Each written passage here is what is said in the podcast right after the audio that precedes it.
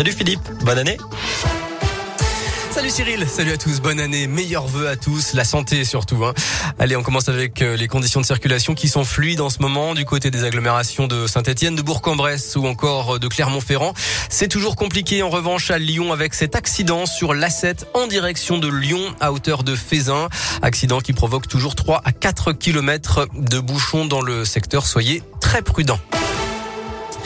À la une en pleine vague Omicron, janvier débute sous haute surveillance à l'école, notamment avec un nouveau protocole. Dès le premier cas détecté dans une classe, les élèves devront faire trois tests, un PCR ou un antigénique, puis deux autotests deux et quatre jours après.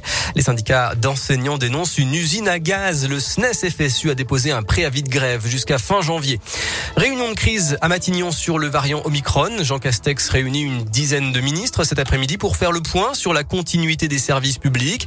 De leur côté, les députés débutent l'examen du projet de loi sur le pass vaccinal à l'Assemblée. Et puis le gouvernement renforce les aides pour les entreprises touchées par les restrictions sanitaires, notamment le secteur du tourisme. Elles vont bénéficier de l'activité partielle sans reste à charge. Et puis à l'université, les partiels ont commencé ce lundi en présentiel. Les étudiants n'ont pas besoin de présenter de passe sanitaire. Les facs devront organiser des sessions de substitution pour les élèves positifs au Covid qui ne peuvent pas venir. Dans l'actu, un, réveillon un, peu particulier pour un automobiliste à Saint-Étienne dans la Loire. Il a fêté le passage à la nouvelle année en garde à vue, d'après la police. L'homme de 43 ans a provoqué un accident sans faire de blessés vendredi soir dans le quartier Centre 2. Il ne s'est pas arrêté au feu rouge et a percuté une voiture. Est-il positif, mais il a refusé l'éthylomètre pour vérifier son taux exact d'alcoolisation. Toujours à Saint-Etienne, un conducteur de bus de la Stas a été insulté et giflé jeudi dernier dans le secteur Chavanel. Tout ça parce qu'il aurait demandé à un passager de mettre une muselière à son chien. Le suspect a en partie reconnu les faits et a été placé en garde à vue. 500 000 euros, c'est l'aide accordée par la région Auvergne-Rhône-Alpes aux apiculteurs victimes des aléas climatiques en 2021. Un épisode de gel tardif en avril et de la pluie au printemps et en été.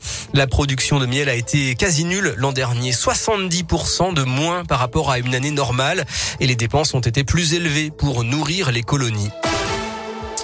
En basket, le nouveau sélectionneur Jean-Aimé Toupane a appelé 16 joueuses pour préparer le tournoi de qualification de la Coupe du Monde 2022 en Serbie du 10 au 13 février.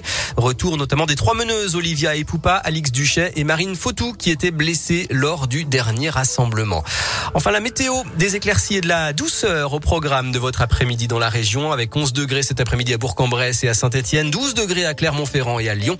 La pluie arrive cette nuit. Il y aura encore des averses demain, surtout en fin de journée. Les températures resteront exceptionnellement douces.